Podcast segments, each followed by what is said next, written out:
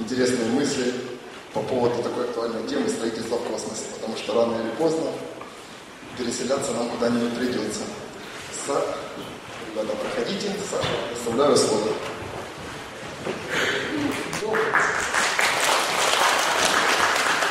Добрый вечер, уважаемые зрители. Меня зовут Александр Булака. Я занимаюсь строительными материалами, их производством, применением, ну и строительством в целом. Я рассматриваю это как, так сказать, с научной и инженерной точки зрения, не с обывательской. Но сегодня вот я э, решил рассмотреть такую достаточно фантастическую тему по своей постановке, как строительство в космосе. Строительство в космосе в самом широком смысле этого слова. Прежде всего, строительство э, мест, где люди будут жить, работать, где будут производиться какие-то процессы. Ну, нужно сказать, что этот вопрос, э, как сказать, э, мы привыкли к, такой постановке вопроса в свете фантастической литературы. И вот фантастическая литература у нас как раз э, рисует картины о том, как могучие космические корабли бороздят просторы между э, планетами голубыми, такими застроенными, и кос огромными космическими станциями. Причем некоторые космические станции могут раз, э, иметь размер до нескольких километров. Ну, как сказать, когда люди начинают задумываться о том, как вот эти вот фантазии воплотить в жизнь, то прежде всего они, конечно, смотрят на космические корабли. Ну, задача быстрых полетов в космосе на сегодняшний день остается в основном теоретической, но предложений в этой сфере у нас, у нас очень много. Ну, предложения о том, какие должны быть двигатели у кораблей, какие у них должны, должны быть источники энергии, какие э, системы жизнеобеспечения. А вот как раз сами огромные космические станции – это вещь, которую, над которой как-то кто-то не, не особо задумывается, из чего их строить и как их строить. Ну или те же самые э, базы на безвоздушных планетах. Ну, считается, что если мы можем разогнать корабль до 2-3 тысяч километров э, в секунду, то и построить вот такой вот километровый тор для нас тоже ничего, никаких сложностей не составит. Ну, тут нужно сказать, что э, тут люди в основном попадают в ловушку того, что они о строительстве практически ничего о современном не знают. Потому что они привыкли либо сами, как их там кто-то научил, что-то у себя на жилплощади строить, либо они наблюдают вот картину, вот приблизительно такую. Вот была пустыня, вот как в, в Дубае, через 20 лет там уже небоскребы, а еще через э, сколько-то лет. Э, тут вообще уже э, э, один из мегаполисов, центров, центров мировой цивилизации. Как, а как оно случилось? Ну, как-то вот так вот само по себе случилось.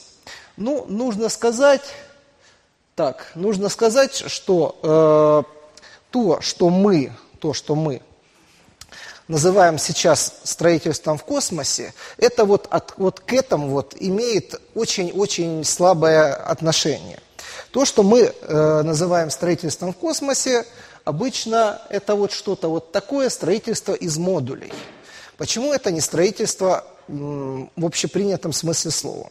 Потому что вот такое строительство из модулей, вот как это вот косми э, Международная космическая станция, тут речь идет о чем? Модули собираются полностью на Земле, там же они подгоняются один к другому, э, так, чтобы все было идеально. Причем все это рассчитывается на какие-то достаточно небольшие и точно подсчитанные сроки эксплуатации.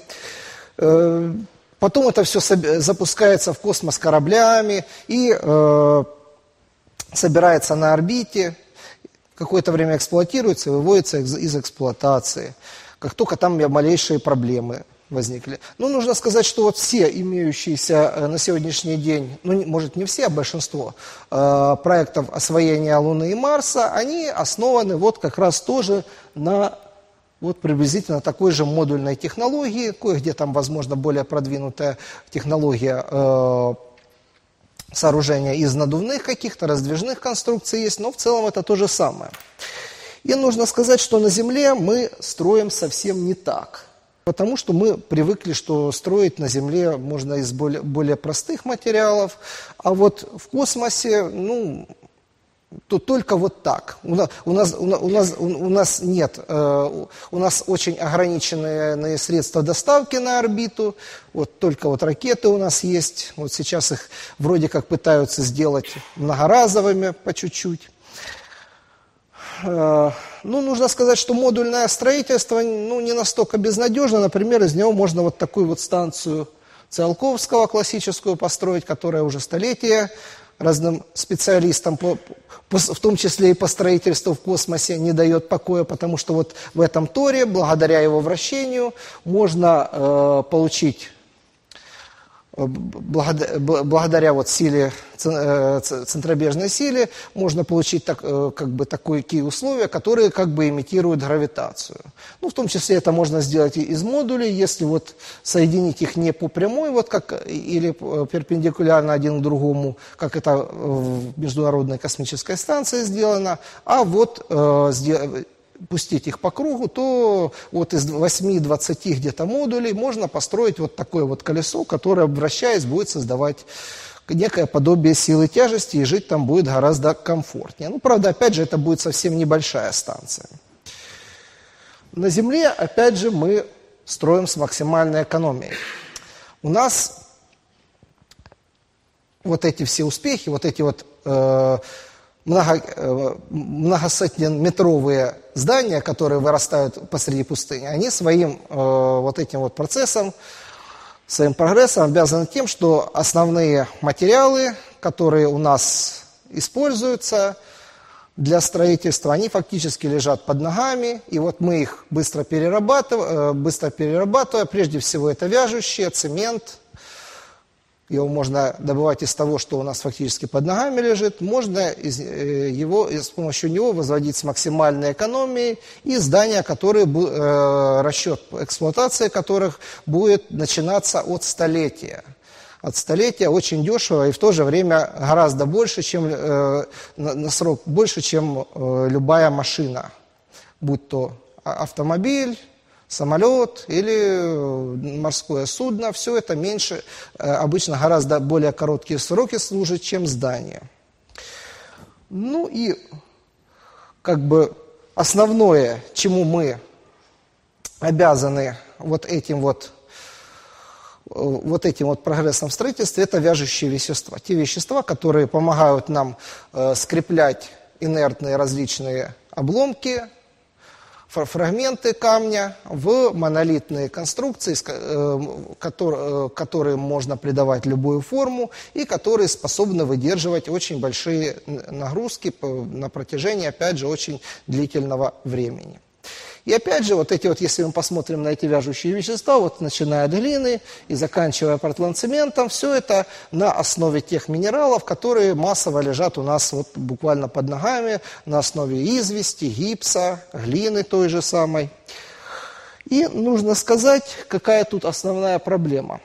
В космосе этого всего может, скорее всего, не будет – ну вот, например, современный бетон. Современный бетон – это так называемый Ultra High Performance Concrete. Это, опять же, получен на основании э, э, портланд-цемента, вяжущего, который, которое у нас, которого у нас много, которого можно, которое можно у нас производить и производится миллионами тонн по вполне э, доступной цене. И вот он как себе, благодаря тому, что он вот так вот при больших нагрузках себя э, так достаточно упруго деформируется и, и выдерживает огромные прочности, э, огромные нагрузки. Его прочность достигает, ну, уже практически равняется прочности алюминия.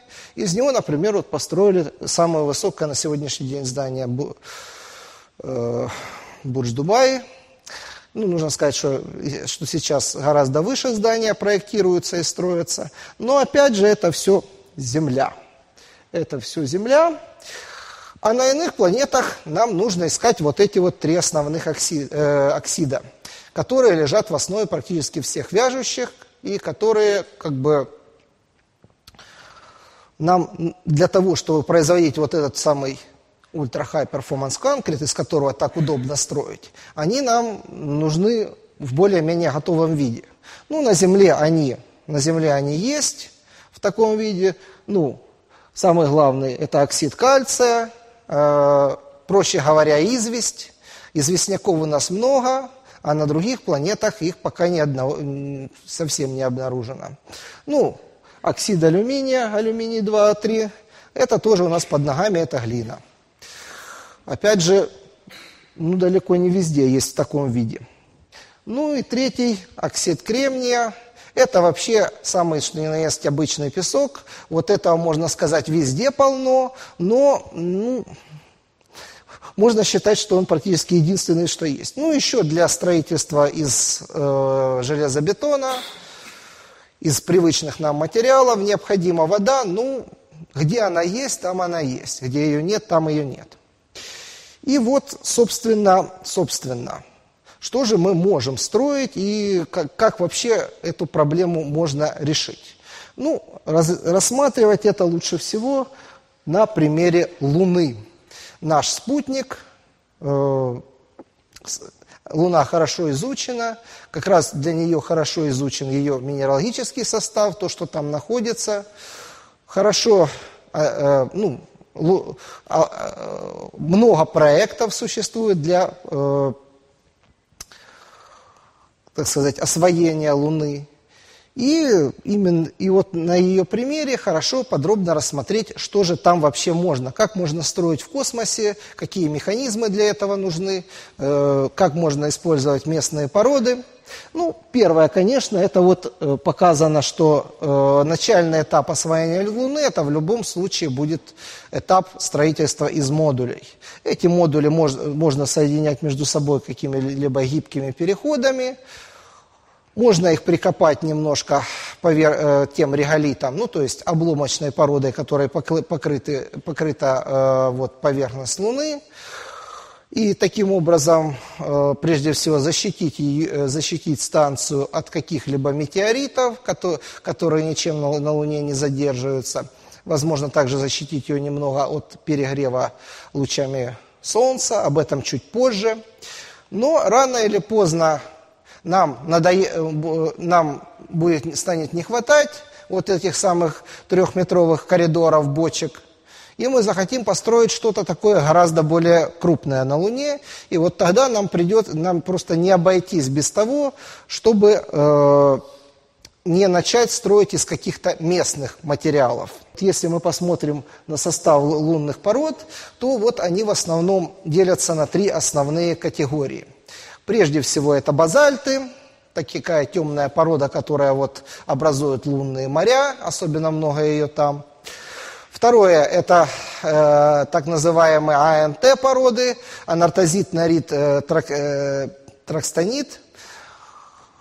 Вот, это, вот, э, вот здесь вот как раз э, много этих пород, это, они светлые в основном, их, их много, и там как раз их минералогический состав вполне можно использовать для того, чтобы получить какие-то строительные материалы из них. Ну и то, что считается на Луне очень интересным с точки зрения науки, но э, с точки зрения строительства, даже в самых смелых э, фантазиях, оно неизвестно, как его применять, это так называемые крип-породы, породы с минералами, которых э, не так много на Земле, там прежде всего это калий-фосфорные породы.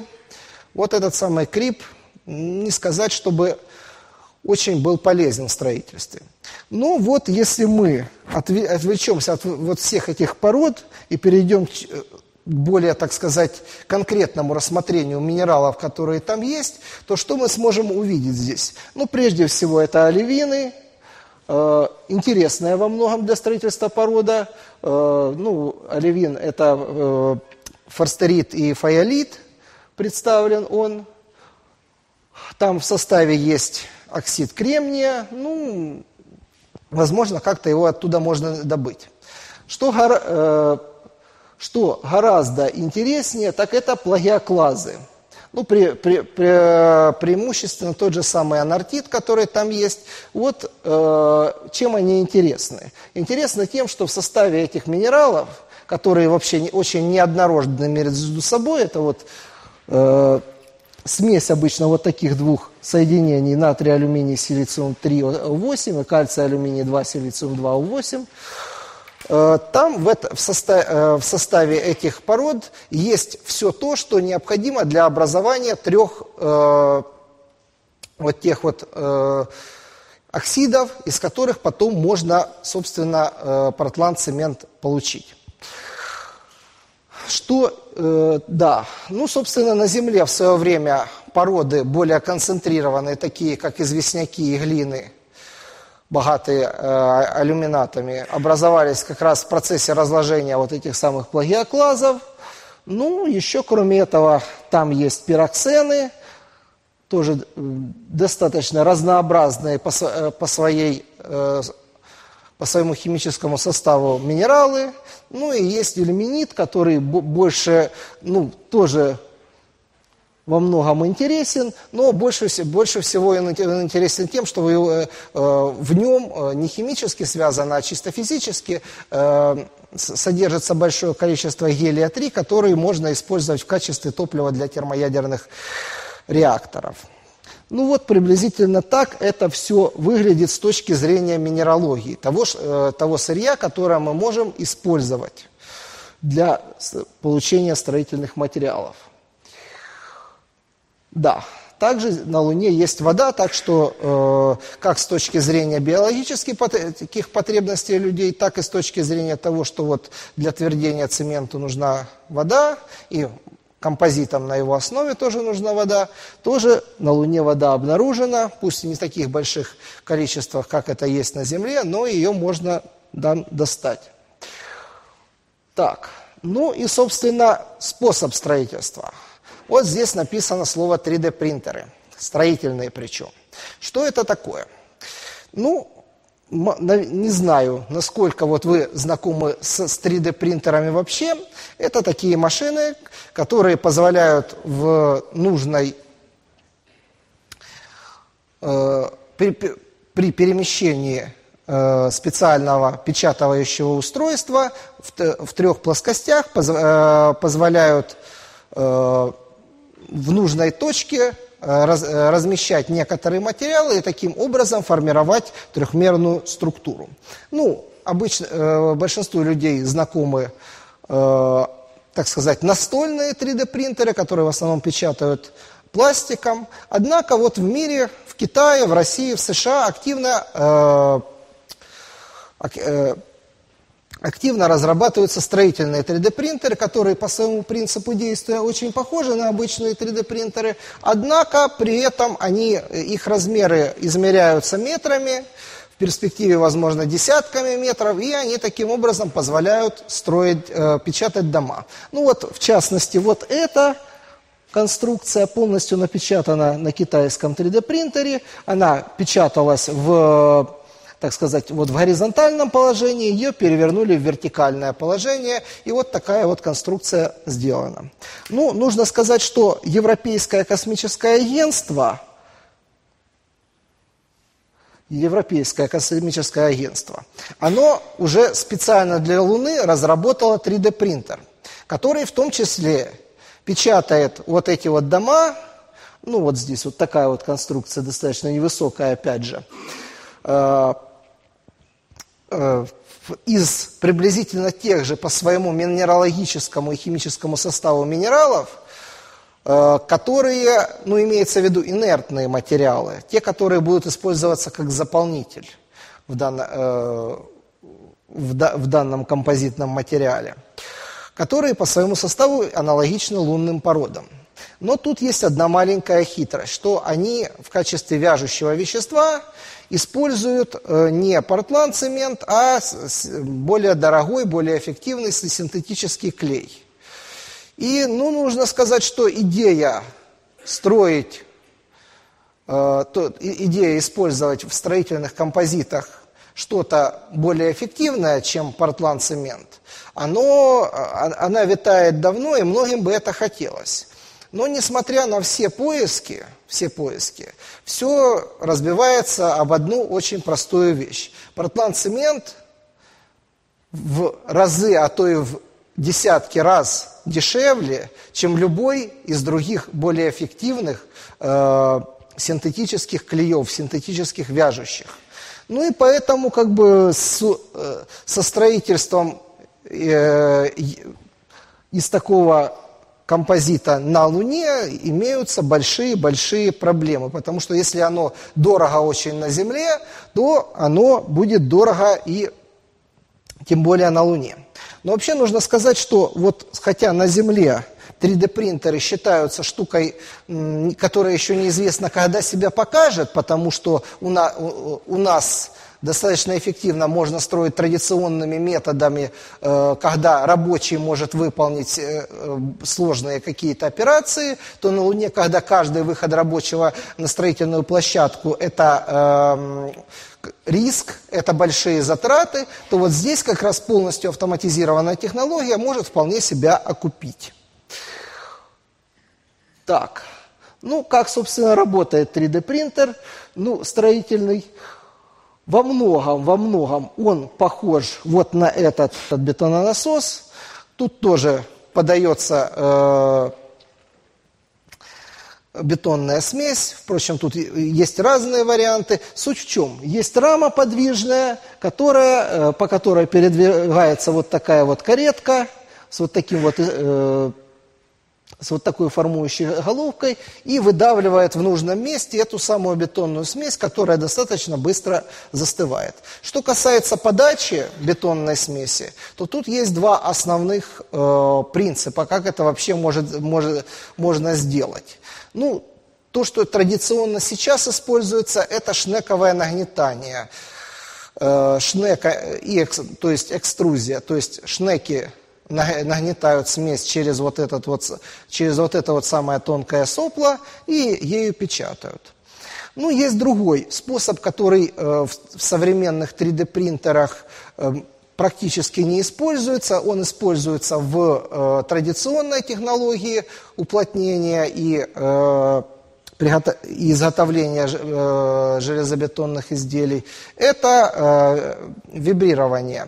То есть вот если есть такая идея установить рядом с этой э, формующей головкой э,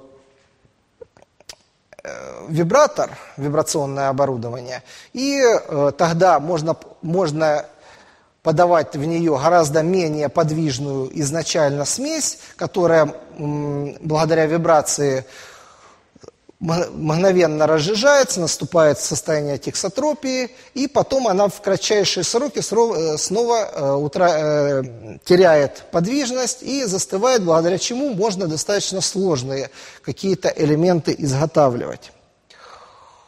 Так. Ну, тут нужно сказать, что вот специфические условия Луны – специфические условия Луны. Прежде всего, отсутствие атмосферы, биосферы, от, э, низкая гравитация позволяет решить э, вопрос с таким, слож, с, наверное, самым сложным элементом э, конструкции строительного 3D-принтера, как его рама. Дело в том, что рама для 3D принтера строительного должна быть очень большой. Вот вы можете посмотреть, какая вот здесь рама. Ну, ее на, прилич... на приличное строительство не хватит. Нужно что-то гораздо большее. Она на Луне она не будет ограничена большими э, размерами. На, на Земле она прежде всего чем э, ограничена? Не, не, не столько тем, что она не выдержит, а тем, что из, что как бы тонкие конструкции, они будут сильно вибрировать от, от малейшего порыва ветра, от всего, всего чего только угодно.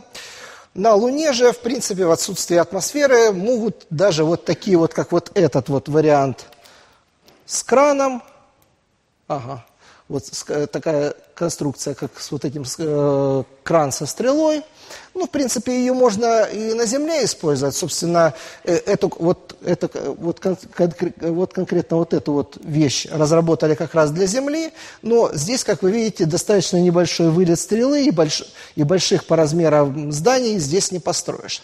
На Луне же это может быть буквально парой кораблей при, прислать туда какую-то сборную конструкцию – из легких трубок, которую на месте уже космонавты могут собрать, космические строители, и в том числе вот такой вот кран, ну, с вылетом стрелы, который, у которого будет уже, наверное, метров 20-30, где-то такое, и можно будет возводить достаточно объемные э, по размерам здания. Так, ну, дело в том, что у, у, разработчики 3D принтеров, они э, не всегда, я имею в виду строительных 3D принтеров, они не всегда думают над таким моментом, который любому строителю известен, о том, что у нас, собственно, для того, чтобы э, получились некоторые конструкции, например, перекрытия, перек... Э, прогоны какие-то, которые будут перекрывать э, оконные проемы, оконные какие-либо проемы для дверей, там должна быть еще и арматура. И вот как эту арматуру вставить, достаточно сложный вопрос, никто об этом пока не задумывался. Но если об этом задумываться, то можно прийти к выводу, что это должен быть какой-то э, комплексный Э, станок с числовым программным э, обеспечением большого размера, в котором, вот, собственно, печатающая э, бетоном часть будет соединена с какими-то манипуляторами, с, со сваркой. Ну, сварка в космосе вещь известная с 80-х годов, она еще на станции «Мир» активно применялась. Тут же предлагается эту сварку полностью автоматизировать, вот что-то типа вот такого вот манипулятора добавить, который, который будет устанавливать и приваривать какие-то элементы арматуры.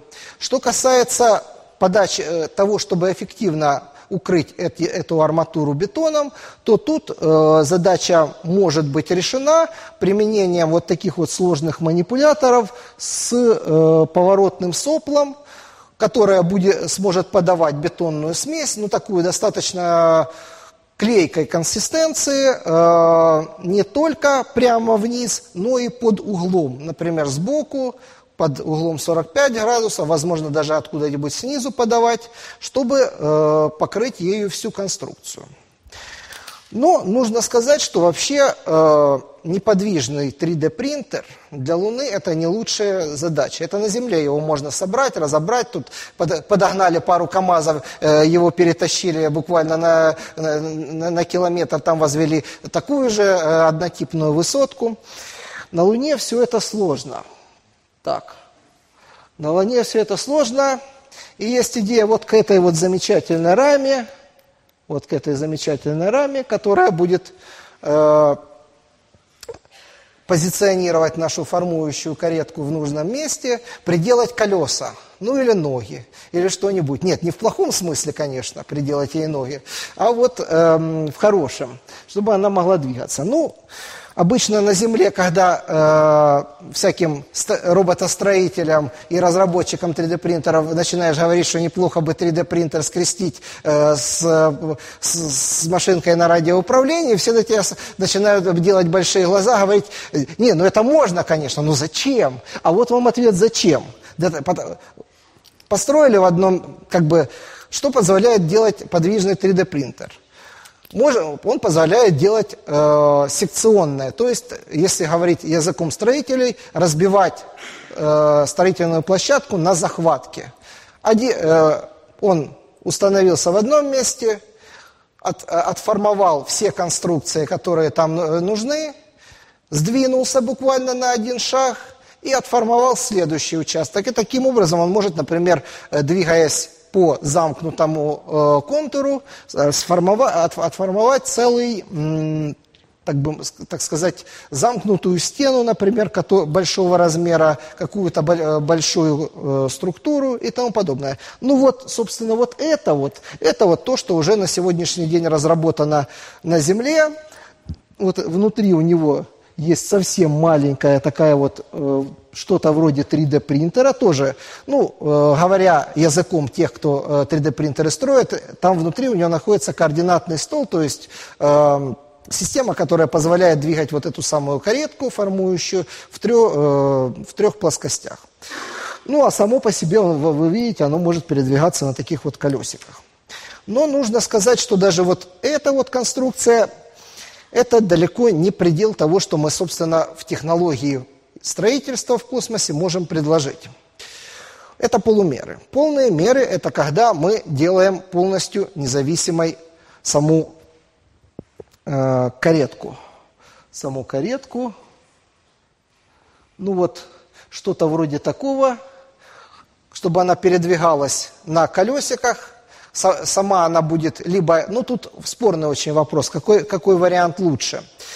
Ну, традиционный подход – это, опять же, если на ней стоит независимый бункер – как бы есть какой-либо, если мы говорим о э, строительстве из бетона, есть какой-то бетоносмесительный узел, который, э, который приготовит этот э, объем определенной смеси, под, к нему подъедет вот этот самый э, формовочная установка, э, она наполнится, э, наполнит свой бункер и отъедет в определенную точку, где начнет, согласно заданным координатам, э,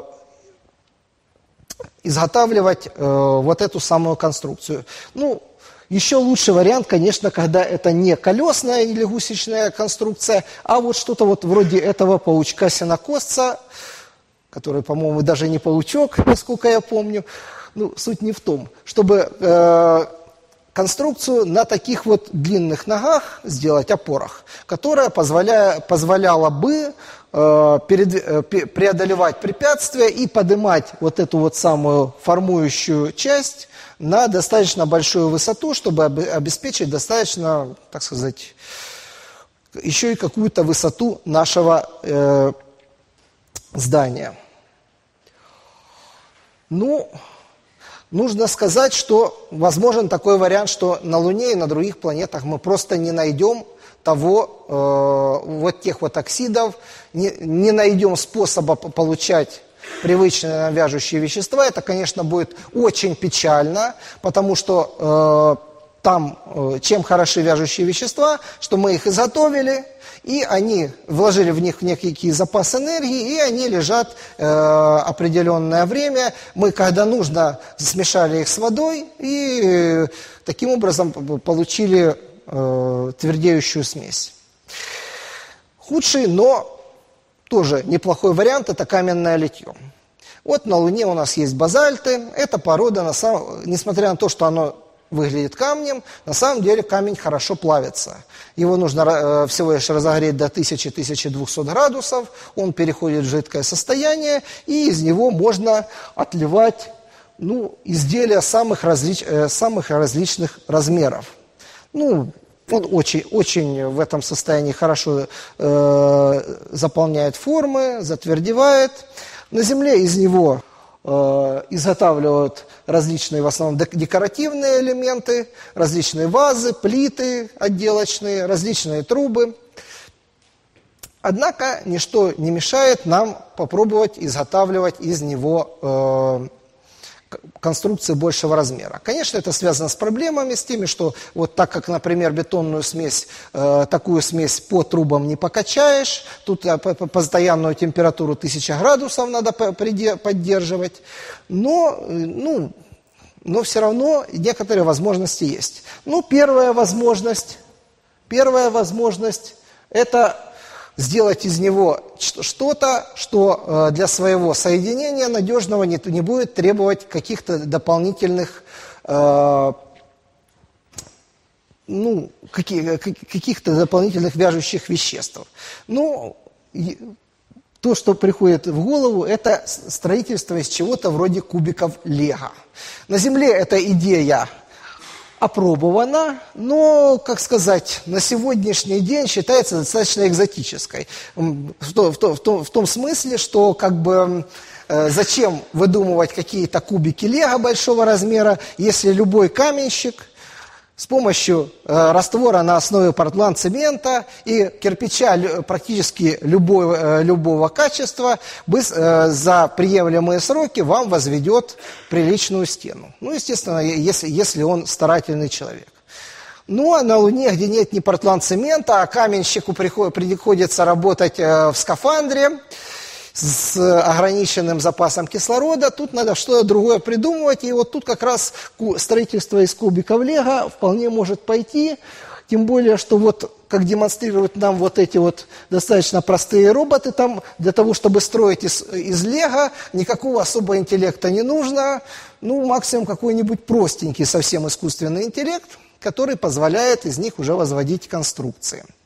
Ну, а что касается стыков каких-то негерметичных, то их вполне можно и привозным каким-то материалом, каким-либо э, герметиком на основе органики, например, э, заизолировать, тем более, что вот когда мы, если бы мы строили из бетона, нам бы все равно какую-то э, герметич... Э, чем, чем-то герметичность нужно было дополнительно обеспечивать, поскольку даже самый современный бетон все-таки ну, если воду он удерживает в себе, то вот что касается молекул кислорода, которым хочется выйти во внешний вакуум, тут уже возникают большие-большие сомнения.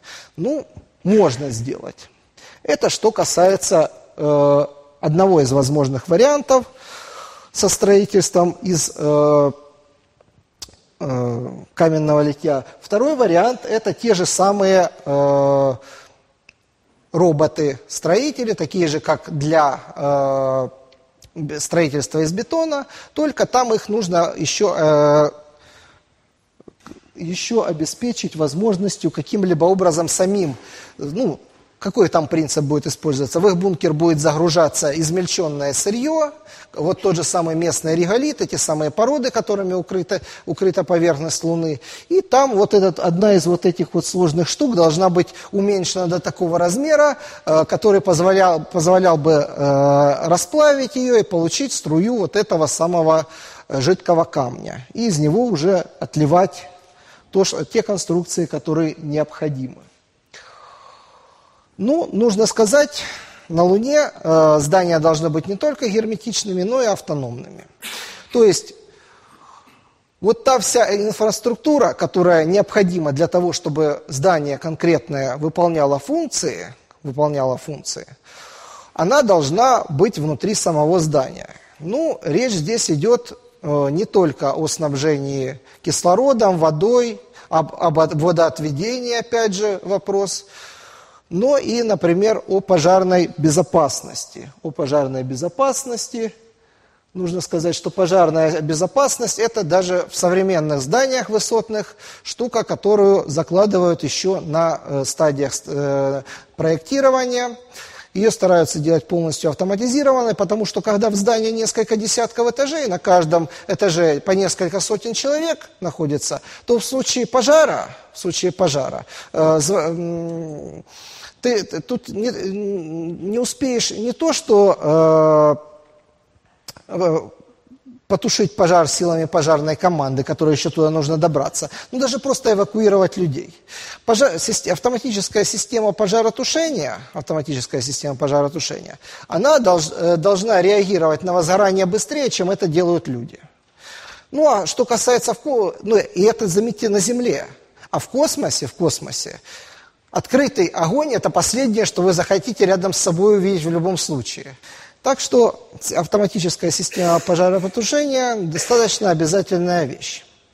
Другая достаточно обязательная вещь – это вот обеспечение здания э, всем необходимым. Даже сейчас вот в высотных зданиях Существует огромное количество проектов, когда здание не просто какими-то цветочками украшается в горшочках, а когда там создаются полноценные э, даже гидропонные фермы. Ну, гидропоника, что такое? Гидропоника – это когда э, растения выращиваются не в земле, а на э, искусствен, э, в искусственных растворах, которые более питательные, чем обычно земля. И вот благодаря этому э, удается создавать вот такие закрытые и в то же время, э, как сказать, многоэтажные в каком-то смысле фермы. Ну, это, это и сейчас делается, а на, на Луне и на других планетах нужно, скорее всего, не скорее всего, почти наверняка такая ферма будет обязательным условием выживания вот этого здания, которое по своей структуре само по себе больше будет, предла- э, вот каждое здание – оно будет представлять собой отдельный город по своим возможностям. Вот у нас в, го в городах обычно вот эти все коммуникации, которые обеспечивают жизнедеятельность каждого здания, они выведены наружу и общие для всех зданий в городе. А, а, а, а здесь в каждом здании оно будет э, средой внутри себя, и в какой-то степени это будет даже биосфера закрытая. Закрытая биосфера, которая не только пищей и кислородом будет обеспечивать людей, но и позволит нам решить вот такой вот интересный вопрос. Как жить, не выходя из дому? Ну, нужно сказать, что. Что, собственно, смущает? Это нам кажется, что э, вот нам тепло и сухо в нашей квартире, а вы попробуйте прожить в ней, не, не выходя месяц. И вот если вы посмотрите на вот эту вот замечательную картинку, я ее очень люблю, пирамида Шимицу, э, нет, стоп, это Sky City в Токио, один из нереализованных проектов, здание высотой, кажется, 4 километра. Э, вот э, если бы люди жили в нем, то им бы, приход... на... то им бы покидать его приходилось бы, ну, может быть, раз как раз в месяц, раз в несколько недель. И как бы, что касается жизни на Луне и на других планетах, то тут вообще э, без вариантов. Тут э, замкнутое пространство здания, в котором вы живете, можно поменять только на замкнутое пространство скафандра. Над вами будет бесконечный космос, но сами вы будете при этом в скафандре, да. Не, не, не повезло тем, кто дружит, с клаустрофобией. Ну, что поделаешь. Так вот, идея в чем заключается? В чем заключается идея? Ну, совсем мы четко сказать, сможем ли мы это реализовать или не сможем, не можем. Но идея в чем? Мы надеемся на то, что э, если мы создадим достаточно большие крытые пространства внутри этого здания и разместим там не просто какие-то э, кустики, деревца отдельные, а целые леса, озера, небольшие, конечно, и лужайки, то этого нам вполне хватит. Ну, остается надеяться на то, что вот наличие внутри э, здания пространства раз, э, размером, ну, где-то со стадион, этого людям хватит. Будем так надеяться. Ну, или, может быть, в 2-3 раза больше максимум. Будем надеяться, что этого хватит, иначе, как бы, что, что психологическая устойчивость в этом, э, в этом плане окажется достаточной у человека, что зелени ему в этом случае хватит.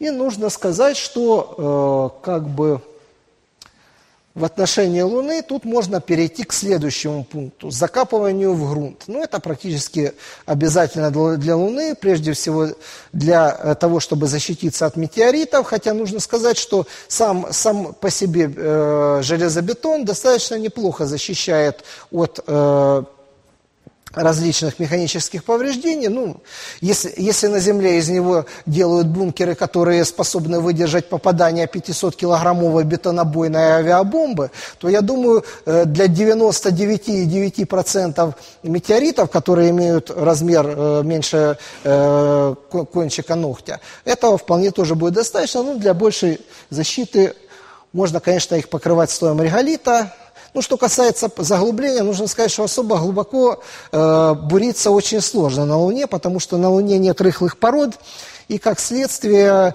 э, это не просто закапывание, это забуривание в землю, при, приходится вот э, магматические породы просто бурить там чтобы э, заглубиться. Ну, нужно, и еще нужно сказать, что с точки зрения э, термоизоляции э, вот этот самый слой э, грунта, э, он не настолько эффективен, как можно предположить. Э, дело в том, что он хорошо как раз защищает от внешних лучей, которые падают с Солнца, от перегрева. А вот, э, от, от, э, а вот потерю тепла э, самой станцией, городом, вот этим вот зданием, они практически не влияют. Дело в том, что между, э, вот э, почему у нас пористые тела действуют, потому что в порах находится воздух, который хороший теплоизолятор. А тут между частицами грунта будет находиться вакуум, и все равно излучение, передача энергии будет через излучение в основном, И как бы ничего этим особо не выиграешь, что так у нас вакуум открытый, что так через поры тоже вакуум. Ну, нужно сказать, что э, структура, э, поверхность Луны сама подсказывает нам одно из возможных решений – жилище в кратере. То есть находится небольшой кратер, такой где-то диаметром в 2-3 километра, и он полностью железобетонным или каким-либо иным перекрытием перекрывается, и внутри вот такая вот тоже большая полость образуется. В стенках можно разместить какие-либо жилые помещения. Ну а в центре будет вот такое вот, опять же, замкнутая биосфера. Опять же, это у нас с точки зрения строительства купол. Купол – это очень хорошо э, знакомая всем строителям конструкция, которая позволяет эффективно перераспределять нагрузки. Она на Земле давно используется, и э, купола можно строить действительно большого размера. Для этого можно те же самые надувные конструкции использовать и покрывать их вот чем-нибудь таким вот жидким и быстро твердеющим. Теперь Перейдем все-таки от Луны, попробуем посмотреть, что же еще кроме Луны у нас есть. Еще у нас есть Марс, красная планета, тоже очень перспективная считается, там есть вода, там есть тоже много всяких минералов. Вот посмотрите, можете что мы знаем о марсианской поверхности? На самом деле о марсианской поверхности э, мы знаем гораздо меньше, чем о лунной поверхности. Э, вот то, что мы знаем, мы знаем по э, результатом исследования трех марсоходов Spirit, Opportunity, Curiosity.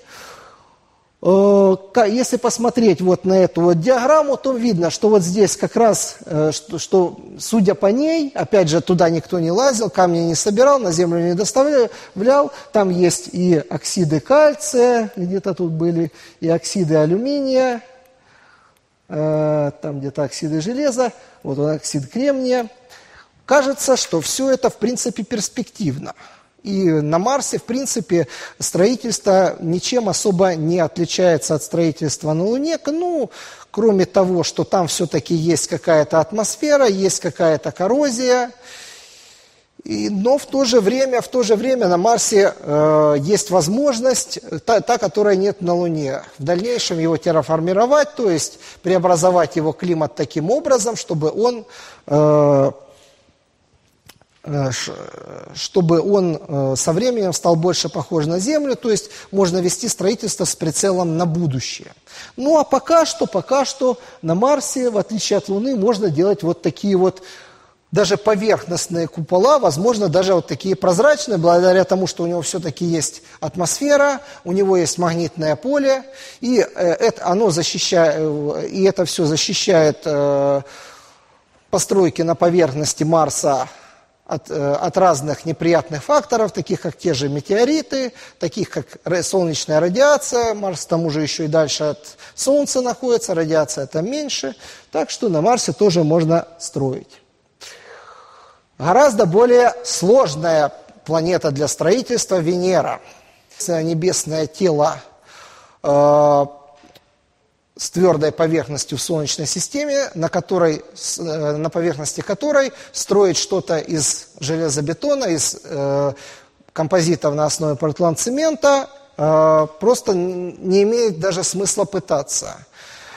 Кислотная баня, которая, э, которую из себя представляет атмосфера Венеры у ее поверхности, это то, что съест мгновенно любой бетон и любой металл ничего не получится.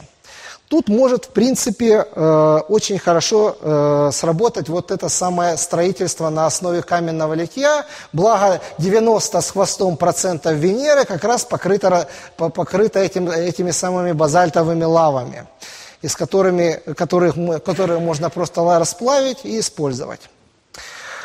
Ну или как вариант, где еще можно строить, можно строить совсем экзотический вариант, летающие города.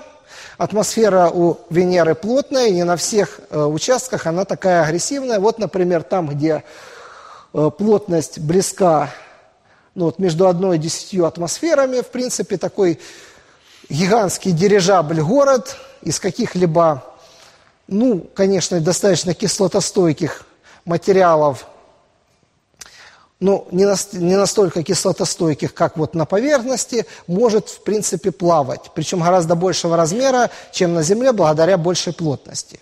Ну, что касается герметизации всех э, зданий и сооружений на поверхности Венеры, то тут, конечно, никакие, никакая органика не, не будет работать, никакие, ни, э, никакие материалы на основе портландцемента. Ну, есть э, у нас и жара, и кислотостойкий материал, такой как жидкое стекло, канцелярский клей, который, который э, на Земле не используется, потому что он, что он легко растворяется водой. А на Венере, где нет воды, но зато высокая температура и высокая и много кислоты, он как раз будет хорошо герметизировать.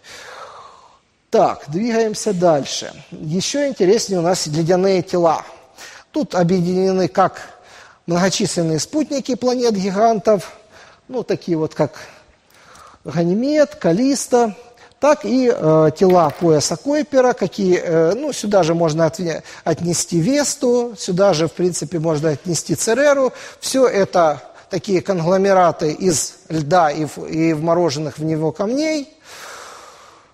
Ну, то, что там много льда, это хорошо – это вода. Воды у нас э, считается в космосе не так много. Где есть вода, там есть жизнь. Но вот для строительства это не очень здорово, потому что из льда осо особо не построишь, особо чего, особенно чего-то, что в чем будет тепло жить.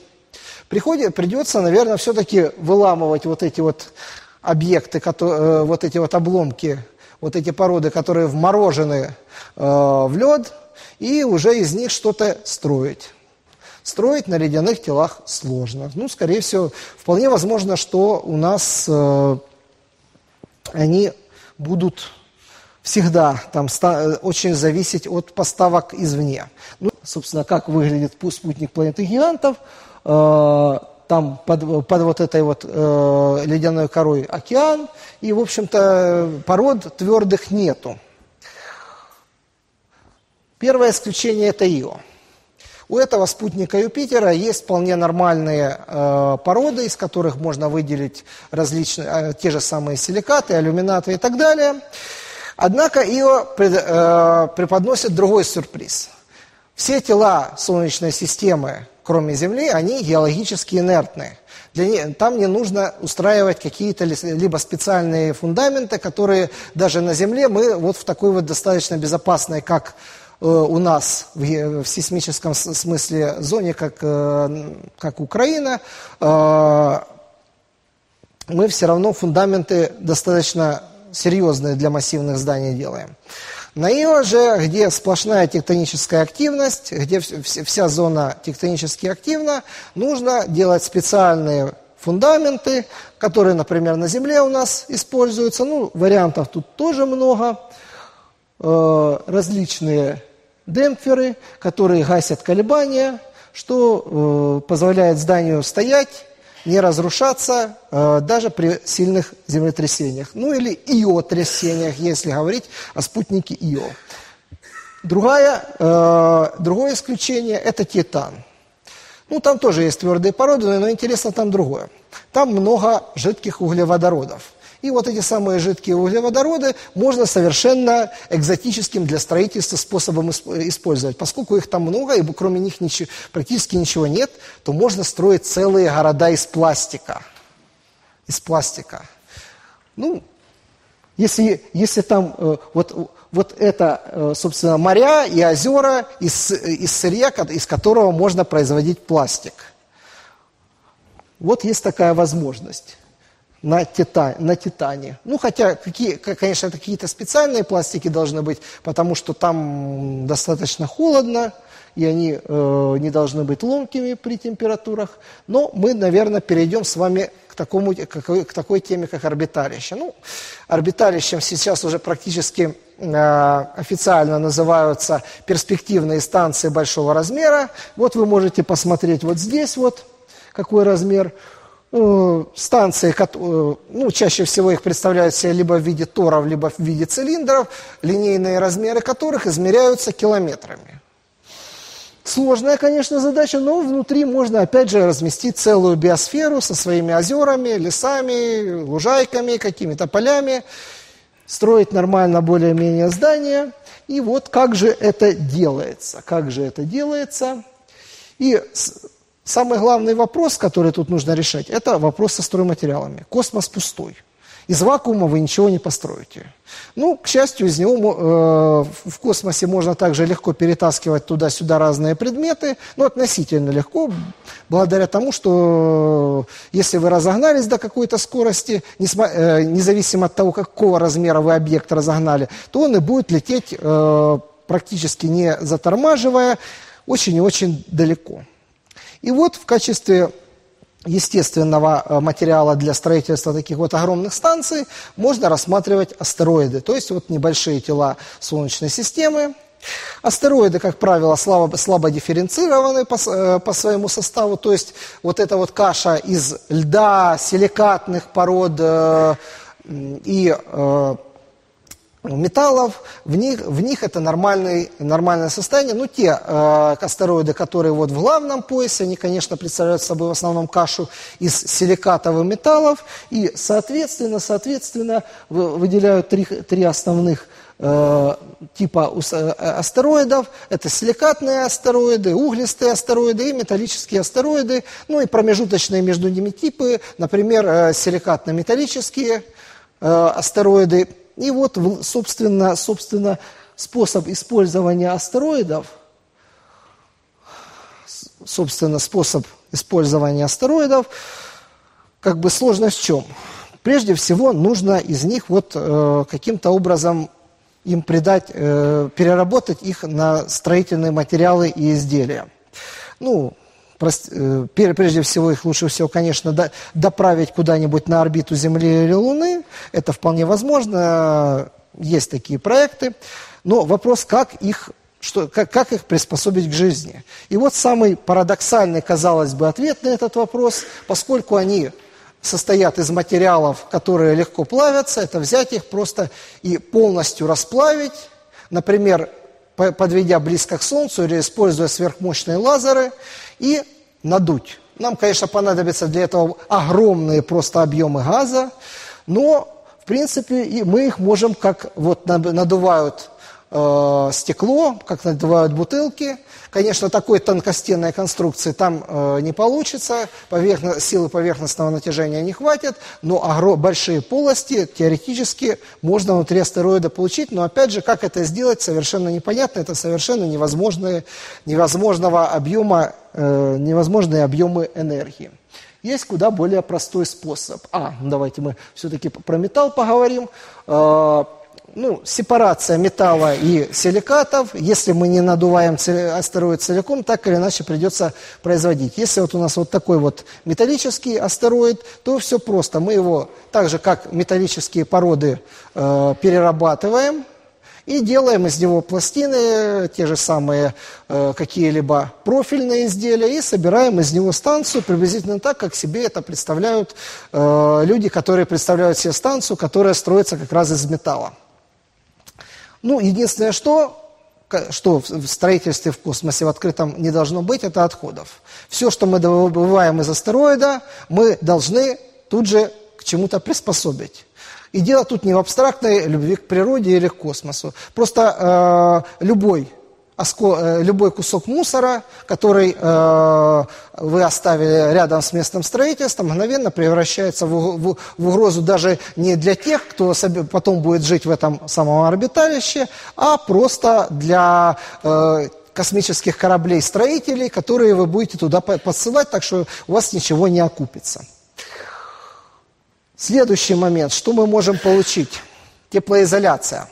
Тут интересный момент есть. А, каким-то образом нужно э, нашу станцию, хоть на каком-либо безвоздушном теле, хоть, на поверхно, э, хоть в открытом космосе, защитить, э, защитить от того, чтобы она теряла тепло. Естественно, это должна быть внутренняя теплоизоляция. И тут, как ни странно, у нас опять же есть готовое решение на Земле.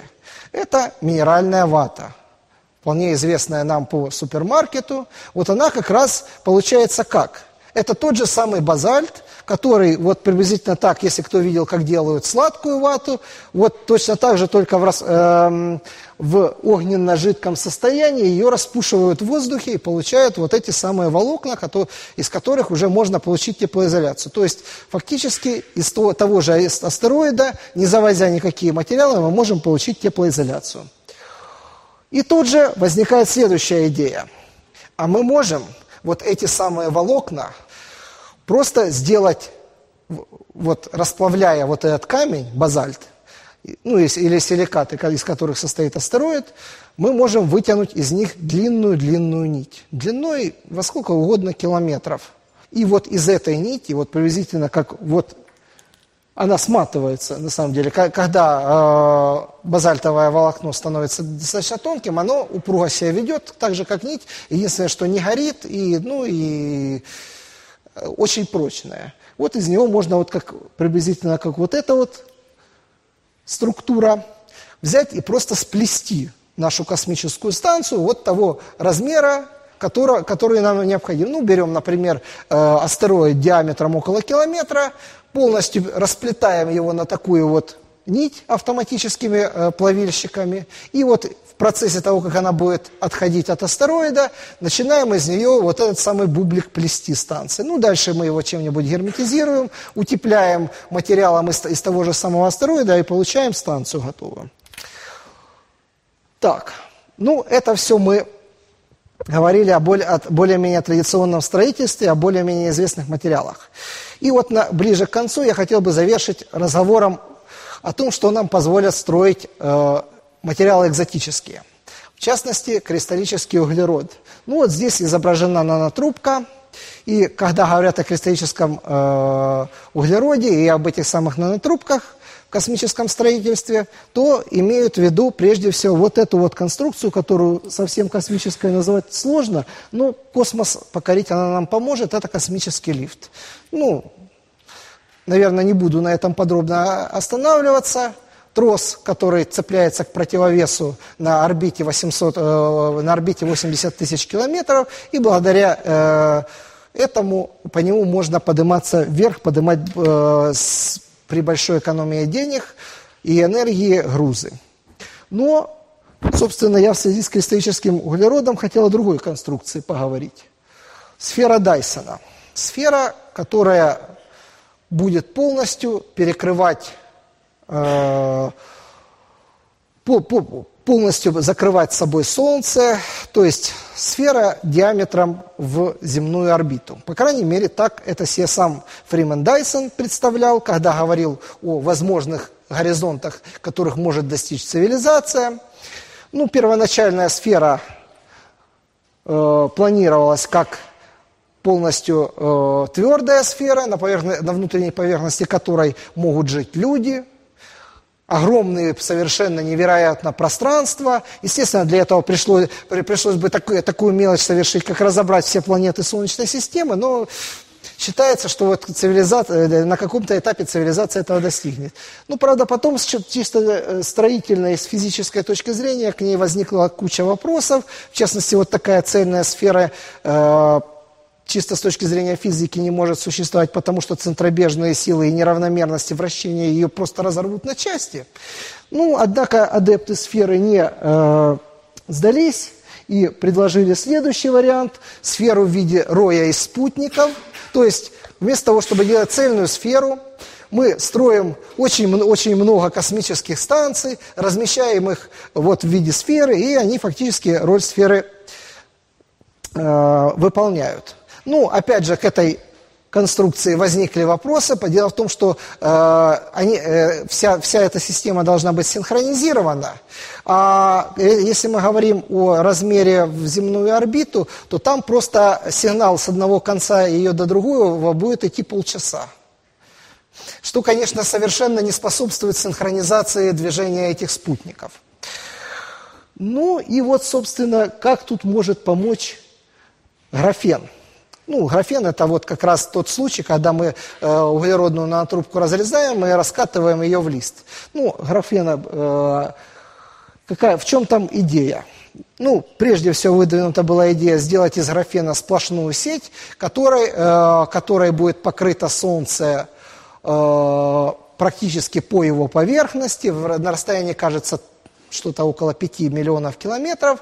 И даже посчитали, что для этого всего лишь массы ЦРР, Р достаточно будет, чтобы вот, вот полностью укутать вот, э, вот Солнце вот в эту конструкцию, которая позв... будет позволять собирать энергию со всей, со всей светила, и этой энергии нам хватит на, навсегда. Но опять же возникли вопросы, э, все-таки, конечно, графен очень стойкий материал, но у него, э, вот его температура плавления около 4,5 тысяч градусов, вот она на полторы тысячи градусов ниже, чем температура солнечной короны, так что не, э, фокус не выйдет.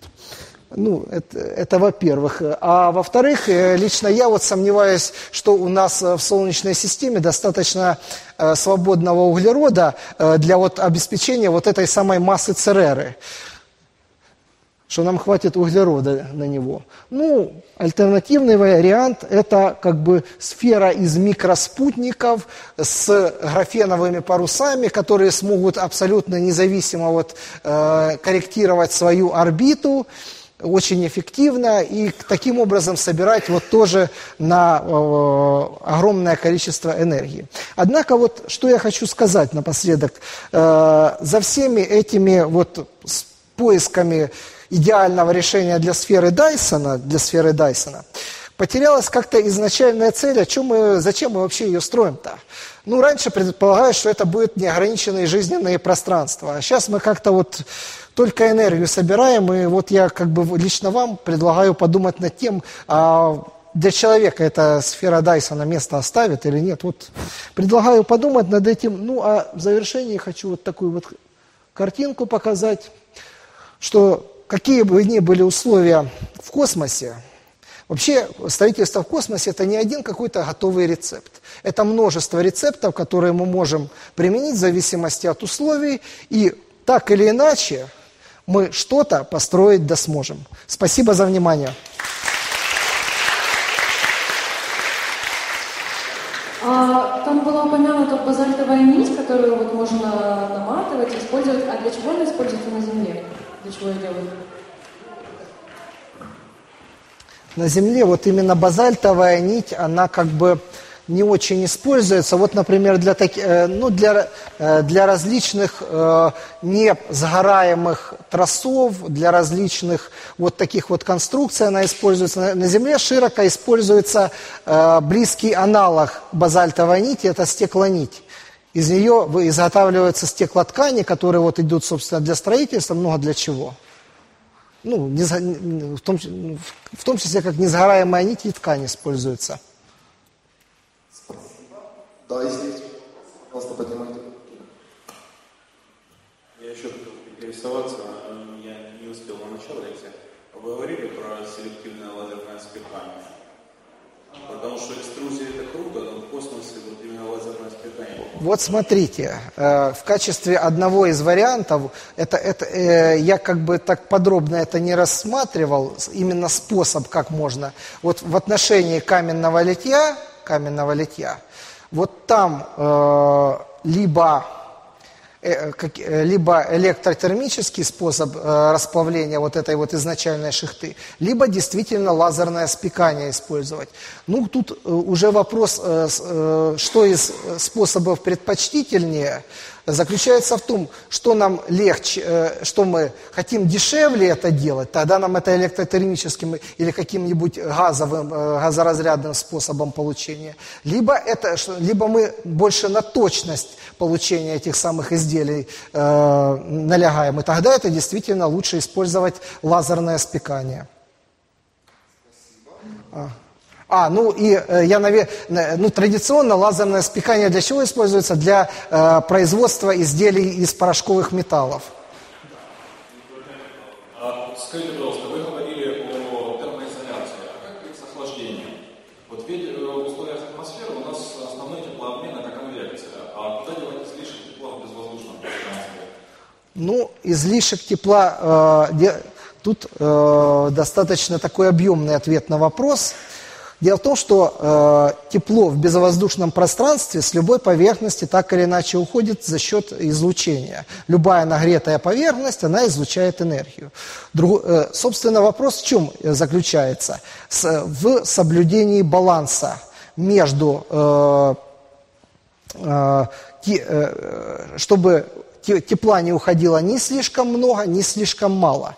И э, на практике, на практике, э, это как в космических кораблях, так и в перспективе предлагается использовать, э, ну, е, э, что делать, если тепла слишком э, мало, понятно, делать теплоизоляцию. Если тепла слишком много, то нужно просто увеличить размер э, излучающей поверхности, то есть сделать радиаторы. Так как это делается, например, на современных космических кораблях. То есть дополнительные э, какие-то плоскости большой площади, которые будут э, излучать вот это избыточное тепло.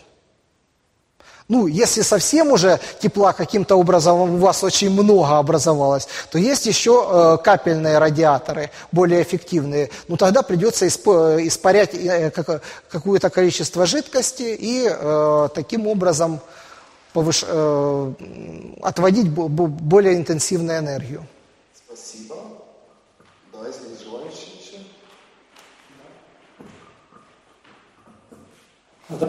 А где брать э, энергию для всего перепроизводства? То есть здесь электростанция есть, а там? Там придется, конечно же, строить электростанции. На каком-то этапе это будет, э, будут электростанции на основе э, солнечных батарей. Потом, конечно, придется переходить э, к ядерному распаду и термоядерному синтезу. Тут без вариантов. Ну, та же Луна сама, сама предлагает, э, как сказать, решение. Вот то, что э, вот говорят, что на Луну нужно лететь за гелием-3, ну, еще неизвестно, сколько, сколько будет стоить его дотащить до Земли. А вот то, что он на самой Луне пригодится для того, чтобы вот это все, все хозяйство обеспечивать электроэнергией, это точно. Спасибо. Я, наверное, без микрофона. Ну, в принципе, можно а, Очень хорошая лекция, но, к сожалению, был мало понят такой вопрос насчет радиационной защиты. Очень важно, считаю. И маленькая ремарка. Было сказано про магнитное поле Марса. Безусловно, оно есть, но оно минимальное. Оно, да, оно достаточно скромное по сравнению с Землей. Вот. И для геологических объектов без какой-либо защиты. Там все-таки надо что-то строить такого. Что кас... Да, конечно, защита от радиации – это актуальный для космического строительства вопрос, но тут нужно сказать, что сама по себе конструкция, вот это та же самая железобетонная, металлическая и тому подобное, э, вот э, она обладает неким коэффициентом снижения вот этой самой э, радиационной э, опасности. Насколько я, насколько я помню, даже в случае ядерного удара считается, что железобетонное здание снижает э, даже на уровне стен, а не подвала, снижает степень, ослабляет излучение, кажется, в 100 раз сто раз, насколько я помню. Э, и вот, собственно, ну, в общем-то, радиации вблизи Земли не настолько много, ну, какую-то ее часть можно купировать таким образом. Плюс можно что еще сделать? Э, на Луне можно э, в, в определенной степени э, радиацию будет поглощать вот этот вот слой реголита, если им э, засыпать. Ну и в крайнем случае, если для космических станций и для всего остального, можно, например, сделать огромную клетку Фарадея. Ну, можно. А что, а что вы хотите? Мы, мы, мы строим космический бублик э, э, э, диаметром 20 километров. Мы, э, нам, нам что, сложно сделать для него такого же размера э, клетку с, с электрическим током? Если, если мы считаем. Мы же уже решили вроде как э, не мелочиться. Вот как бы приблизительно так выглядит на сегодняшний день ответ на ваш вопрос. Спасибо. Передать микрофон.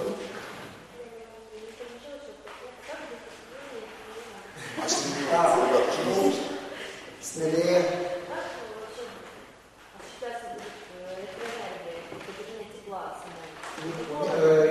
Громче, пожалуйста, или в микрофон. Будет обеспечиваться задержание тепла в течение электроэнергии. Ну, еще раз рассказываю. Источники естественной электроэнергии более-менее автономные для такого, для такого здания. Ну, вполне... Источники электроэнергии я уже говорил.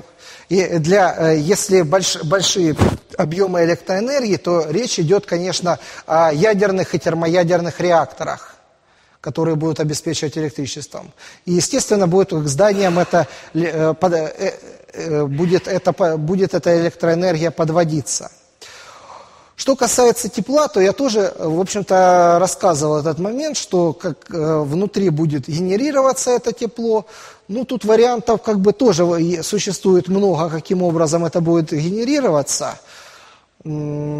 Можно вот тут вопрос, что нам лучше использовать в качестве теплоносителя. Может, можно как традиционные воду пар использовать, так и, например, использовать чисто электрические нагреватели. Что касается, ну, опять же, я говорил о теплоизоляции, для того, чтобы, если, если, если у нас тепла через стенку уходит слишком много, если тепла уходит слишком мало, то мы просто увеличиваем площадь этой самой излучающей поверхности, делаем радиатор.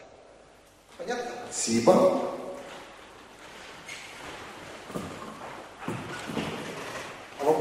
Если мы решаем достаточно много проблем по, по выживанию человека на, на других планетах, а не проще заменить человека на что-нибудь, что сможет работать представителем?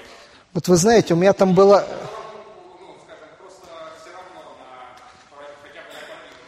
Вот смотрите, вот у меня там было... Сейчас, сейчас где-то...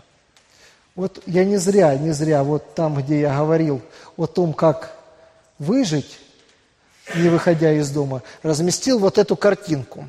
Вы всегда можем обратиться вот к этому варианту, но вопрос, нужен ли он нам. Ну, не обязательно. Когда, когда, когда речь идет о нашем самочувствии, что дешевле, это далеко не самый лучший критерий. Нет, ну, ну смотрите, мы же все-таки говорим о том, что э, мы строим для того, чтобы там жить, Наверное, ж так?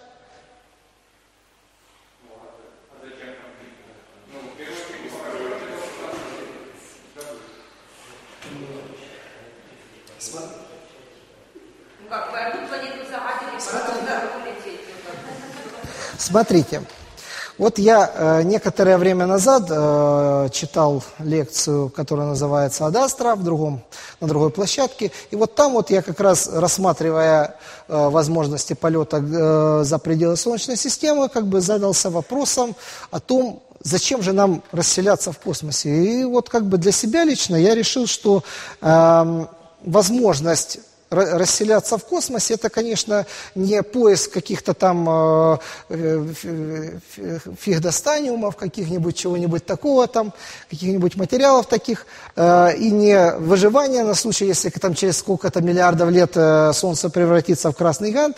Это, прежде всего, поиск новых возможностей для человека. Там вполне возможно, даже в пределах Солнечной системы, что-то не так, как на Земле.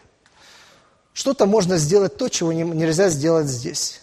Получить какой-то опыт. И вот я считаю, что вот именно ради этого и стоит расселяться, причем расселяться, скорее всего, не ужимая себя до какого-то автомата по написанию JavaScript кода, а, как сказать, в том виде, приблизительно в котором мы есть. Спасибо большое. Я задумал как раз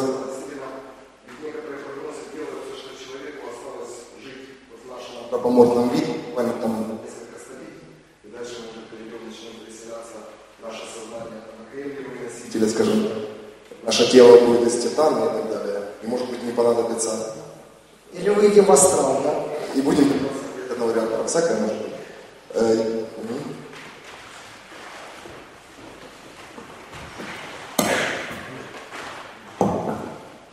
Если мы построили дом, скорее всего, там будут жить люди, скафандров, и там будет воздух с давлением порядка одной атмосферы.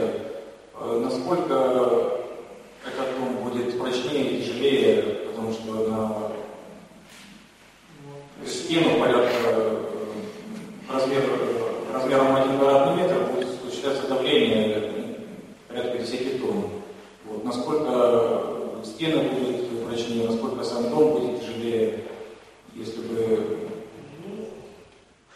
принципе, я, я вам сейчас не могу с цифрами в руках ответить на этот вопрос, но должен сказать, что э, для э, строительных материалов конструкции, конструкции, которые работают э, на удержание прежде всего внутреннего давления, на разрыв, это не экзотика. Напорные трубы вполне из бетона изготавливаются, и э, методики расчета их есть. И нужно сказать, что вот для давления э, 2-3 атмосферы в земных условиях, имеется в виду внутреннее давление воды, стенка там не настолько толстая, как можно подумать. Там вполне себе измеряемая сантиметрами стенка в таких трубах. Так что я думаю, что и вот конструкции, которые, и у которых будет э, э, внутреннее давление, э, внутри давления одна атмосфера, а снаружи будет вакуум, я тоже думаю, что они будут не настолько толстостенными. Ну а что касается веса, могу сказать, что э, на большинстве тел, на которые, которые мы рассматриваем, э, там сила тяжести все-таки ниже или гораздо ниже, чем на Земле, соответственно, э, там это, э, этот вопрос не стоит так остро. Спасибо большое. Есть ли еще вопросы? А, я хотела спросить, а вам лично что больше нравится? Смыслитель, бред, забуривание, астероид? Ну, лично мне больше всего нравится вот этот, вот лично мне, э, из всего, всего, что я вот озвучивал, вот лично мне так нравится, вот эта идея сплести вот эту вот станцию из э, нити, на, на которую мы переработаем астероид. Вот это, по-моему, самое интересное среди всего, что я говорил. Вот лично мне больше всего это нравится.